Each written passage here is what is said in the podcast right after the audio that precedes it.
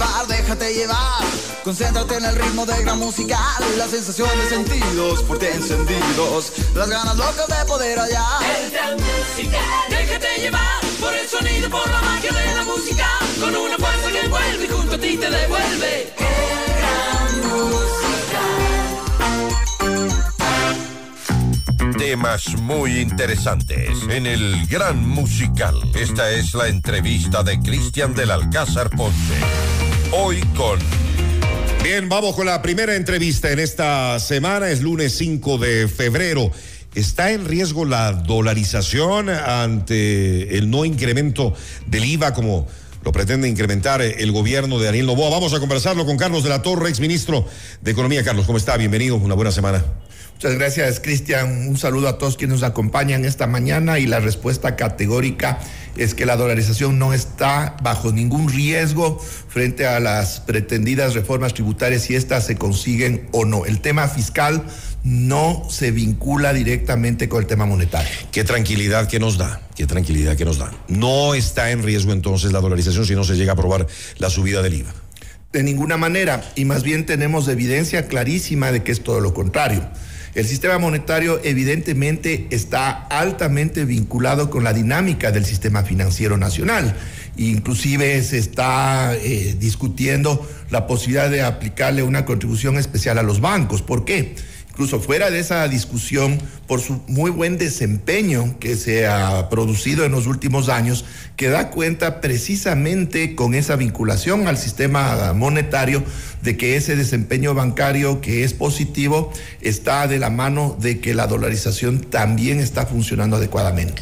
Ahora, el IVA ¿Qué cree que pasa usted en la asamblea finalmente? ¿Lo van a aprobar los asambleístas? Porque hay ciertos eh, sectores políticos, hay ciertos partidos que están totalmente opuestos. Yo pienso que finalmente se harán los locos, como ya ha pasado en algunas oportunidades, justamente con una de las eh, reformas tributarias de Lazo y que pase por el Ministerio de la Ley. ¿Por ahí va la cosa? Bueno, dado el marco jurídico actual, lo más probable es que así sea. ¿Por qué? Porque para que no pase el IVA tendría que eh, generarse un archivo del proyecto de ley completito, pero en la Asamblea se, está, se va a tramitar, eso ya está anunciado, artículo por artículo. ¿Eso qué quiere decir? Que con que pase uno solo de los artículos del proyecto de ley, luego el presidente de la República tiene la posibilidad del veto y en el veto puede reincorporar si es que no pasa lo del incremento del IVA y a la final eso es lo más probable que se dé por la necesidad de votos para que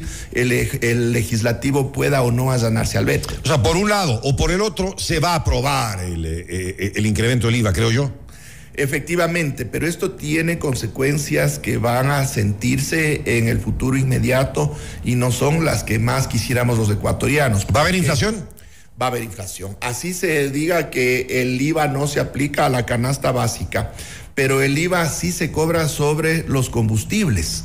¿Eso qué es lo que significa? Que todo lo que se transporta, que en definitiva en economía los costos de transporte son muy importantes, va a encarecerse y a la larga absolutamente todos los bienes y servicios, inclusive los de la canasta básica, van a encarecerse. Pero hay quienes dicen, no, es que solamente son tres puntitos, son solamente tres puntitos, lo que usted ya mencionaba. Hay productos, sobre todo de la canasta básica, que están exentos del IVA. Entonces...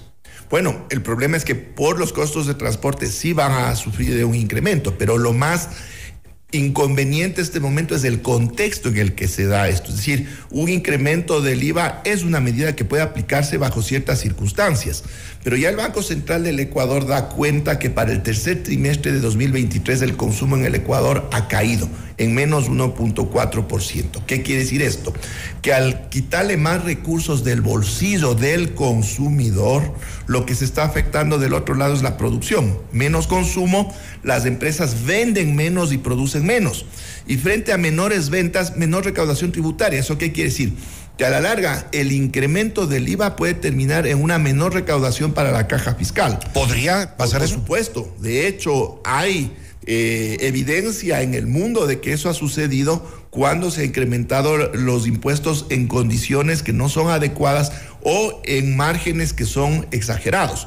Pero el problema más grave está del lado de la producción, porque al venderse menos, porque la gente tiene menos dinero para comprar, de ese lado de la producción se va a producir menos y por tanto se demanda menos trabajo. Eso implica más desempleo y lo que se hace es cerrar un círculo vicioso en el que menos consumo, menos producción, menos empleo y eso significa menos capacidad de compra más adelante y las empresas con todos estos problemas no solo que van a recaudar menos porque venden menos, sino que tendrán menos utilidades o quebrarán y al final el impuesto a la renta también puede caer. Claro, y ya veníamos mal, Carlos, ya veníamos eh, mal con una crisis que se viene arrastrando desde hace tiempo y veamos cómo ha sido el mes de enero desde que el gobierno declaró este conflicto armado interno y, se habla tanto de guerra, guerra, guerra.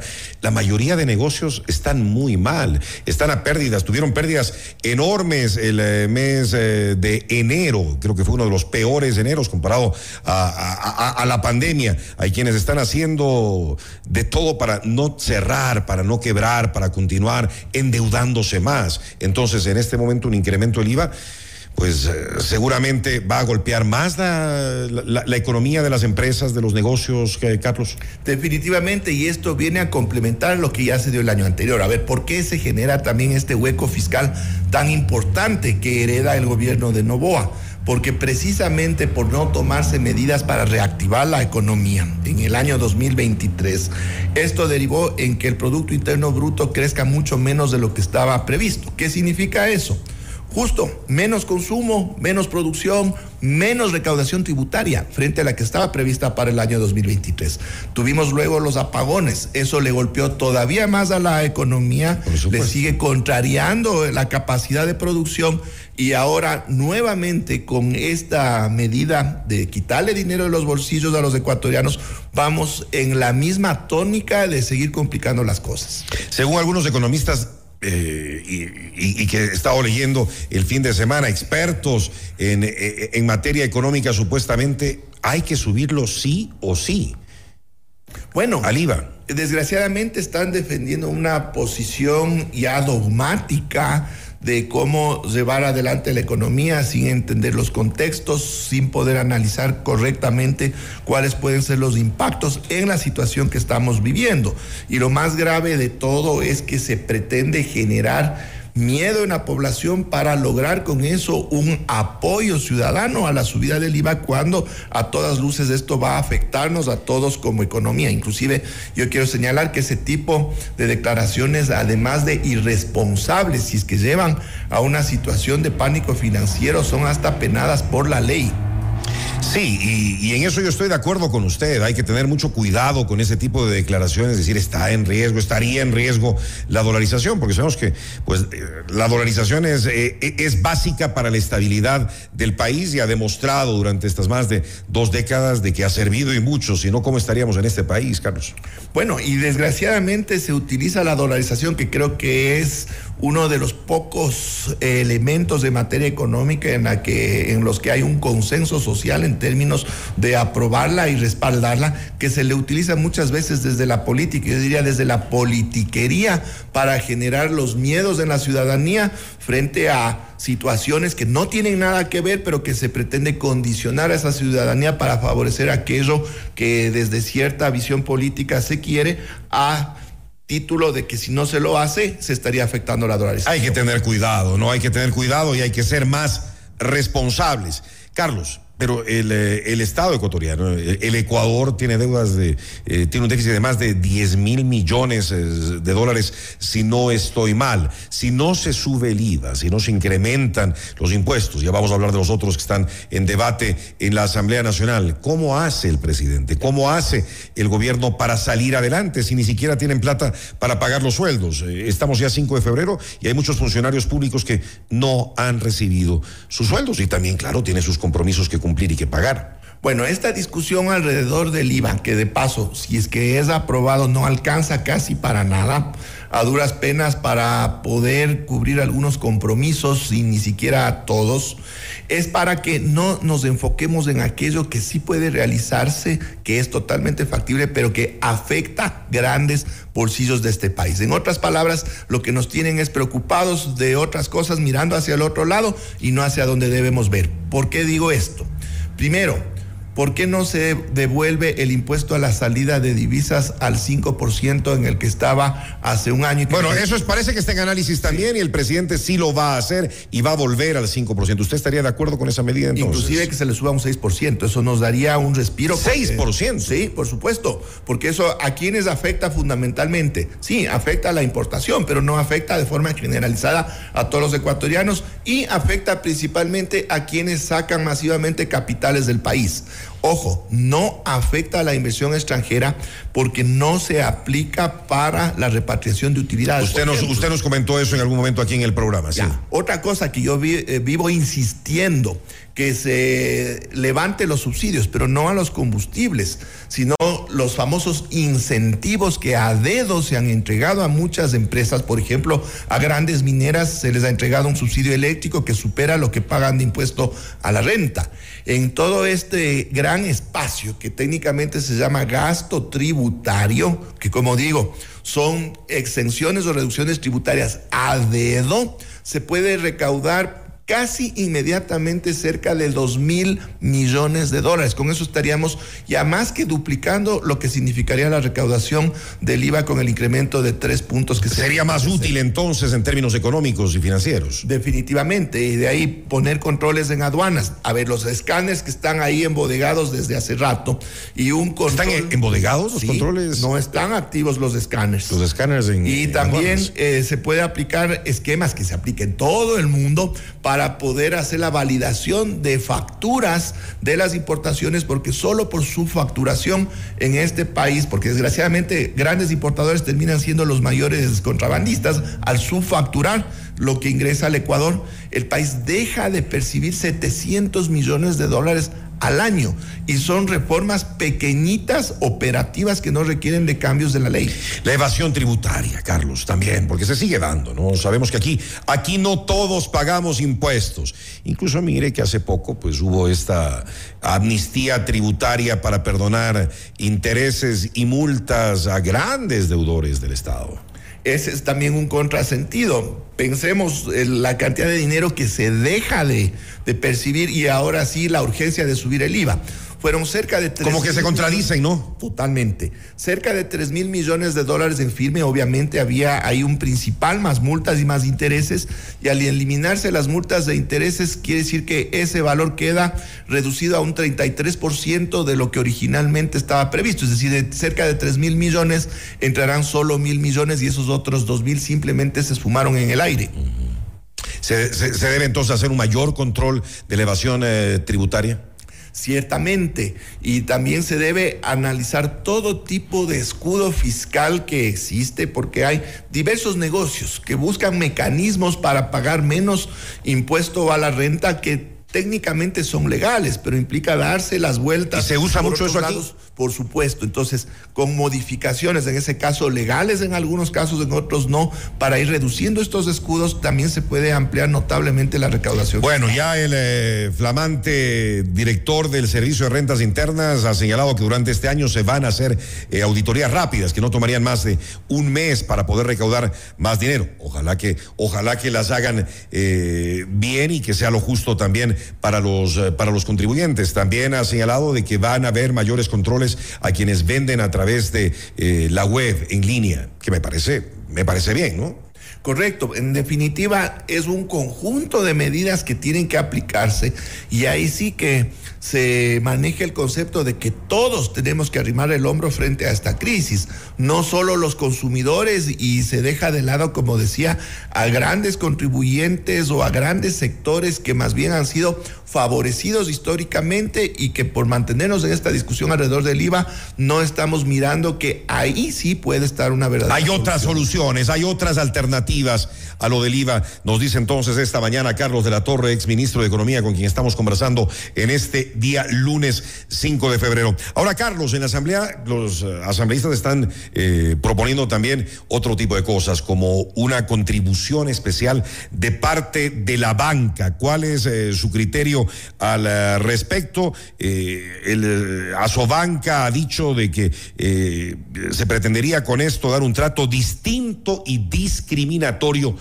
a la banca. ¿Es así? A ver, El sector bancario es uno de los que más ha logrado obtener utilidades y no solo en el año 2023, sino que inclusive desde la pandemia cada siguiente año ha roto récords en términos de utilidad. Pero que está bien. Está bien que tengan sus utilidades de acuerdo a su eficiencia y, y, al trabajo que realizan y lo que invierten también en el país. Exacto, ¿no? si es en función de su eficiencia y a su trabajo, pero también ha recibido eh, apoyo desde la propia ley y desde los gobiernos. Tenemos que tener en cuenta que la Junta Financiera, a través de una fórmula que está mal diseñada, está diseñada para que las tasas de interés tiendan a subir en este país, les ha favorecido desde el año 2022 con incrementos periódicos de las tasas máximas de interés a los segmentos de crédito. Segundo, la banca ecuatoriana también recibe de estos regalitos a dedo respecto del pago de impuestos. Por ejemplo, si los bancos nacionales toman deuda en el exterior, que la pueden tomar a tasas bajísimas de 2, del 3%, y traen esos recursos acá al Ecuador, esos recursos cuando entran acá y generan actividad económica eh, permiten deducción del impuesto a la renta. ¿Cómo así se les deduce del impuesto a la renta un negocio que es tremendamente rentable? Y otro detalle. La banca está diciendo que con eh, una contribución especial va a verse afectada su capacidad de crédito. Eso es completamente falso. Este mismo momento, al día de hoy, mantienen un excedente de depósitos en el Banco Central del Ecuador. ¿Eso qué quiere decir? Que la banca tiene cerca de mil millones en el Banco Central que no está circulando como crédito y está ganando intereses que estamos pagando todos los ecuatorianos. Carlos, nuevas contribuciones no sería un castigo al éxito, un castigo al éxito. Cuando el éxito es por mérito propio, sí, pero cuando han sido favorecidos por políticas de Estado para que esas utilidades sean mucho mayores que las que deberían ser, evidentemente hay una parte de esas utilidades que tiene que revertirse a la ciudadanía. Porque no se puede castigar el éxito tampoco. No, no, no estoy de acuerdo eh, con eso de ninguna manera.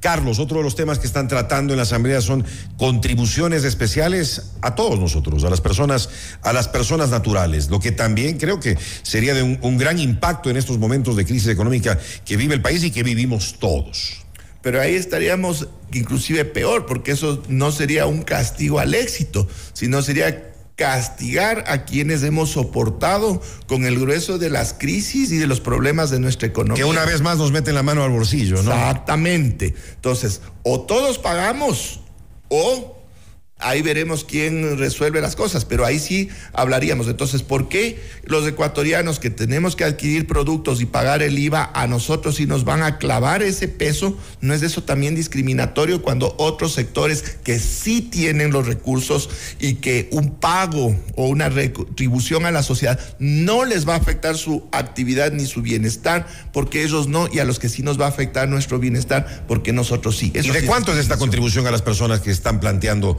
en la Asamblea? Bueno, lo que se establecía era unos porcentajes que iban a ser crecientes a partir de la persona que gana mil dólares mensuales, como que si mil dólares fuera ya un ingreso importante. Desde los mil dólares ya, te, ya habría que dar esta contribución, pagar esta contribución especial. Exactamente, entonces yo lo que pongo es esta relación. A la persona que gana mil dólares mensuales y que con eso alimenta a su familia, pagar una contribución, ¿cómo le afecta en su bienestar? Además ya tiene sus compromisos, ¿no? Colegio, educación, vivienda, etcétera, etcétera. Tiene sus deudas. Exacto, frente a un accionista de un banco que cada año cobra millones de dólares y a veces cientos de millones de dólares para sí mismo o para su familia, ¿qué le representa pagar una fracción inclusive importante de esas utilidades en términos de su bienestar personal o familiar. No significa absolutamente nada cuando al ciudadano que gana mil o dos mil dólares sí implica, y en algunos casos, los que ganan menos, quizás de comer tres veces al día, será comer dos veces al día. ¿Es constitucional que los asambleístas propongan los, los impuestos? Porque legalmente lo que sabemos, el único que lo puede hacer es el presidente de la República cuando envía estas reformas tributarias, que tantas que ya han llegado, ¿no? Algunas, y la gran mayoría que han pasado. Bueno, ahí hay varios puntos de vista ya jurídicos y eso ya es un tema de los abogados. Pero a ver, la ley evidentemente dice que quien tiene la iniciativa, en el caso de normas tributarias, es el Ejecutivo. Es el presidente. Pero el momento es. en que ya coloca un proyecto de ley en materia tributaria, en la asamblea se puede dar el tratamiento que corresponde, que justamente implica hacer las modificaciones que normalmente se hacen. Ahora el punto es hasta dónde pueden darse esas modificaciones. Solamente eh, corresponde a las propuestas específicas del Ejecutivo o las modificaciones pueden ampliarse en el sentido del objetivo que tiene la propuesta de Claro, porque los asambleístas quieren dar paso, algunos eh, de manera temporal al aumento del IVA y, eh, y que no sea definitivo, simplemente creo que es en un punto, subir del 12 al 13 y temporal hasta el 15, pero además nos quieren clavar muchos otros impuestos. Exactamente, porque si vamos bajo la lógica de que es el objetivo que pretende el Ejecutivo, si es que se incorporan alternativas que no estuvieron previstas en el proyecto del Ejecutivo, estaría correcto. Pero si nos vamos a, eh, analizar de forma mucho más estricta, es decir, solo se puede modificar lo que envió el Ejecutivo tal cual con alguna variante, entonces ahí entraríamos en el espacio de inconstitucionalidad. Carlos, los ciudadanos continuamos, como se dice, ¿no? Entre comillas, arrimando el hombro. Una vez más nos piden que arrimemos el hombro, arrimamos el hombro, incluso, incluso en plena pandemia, ¿no? En otros países ayudaron a, su gente, a la, a la población. En este caso no fue así cada vez más y más impuestos, nunca alcanza la plata, entonces esto va a seguir pasando siempre. Es que aquí tenemos un problema bien grave, inclusive esta propuesta del 15% del IVA viene de los multilaterales, viene del Fondo Monetario Internacional. ¿Por qué? Porque este organismo lo que procura en última instancia es que la caja fiscal tenga la solvencia suficiente para cubrir sus compromisos internacionales. No le importa si el país sale o no adelante. Pero ¿por qué se da esto?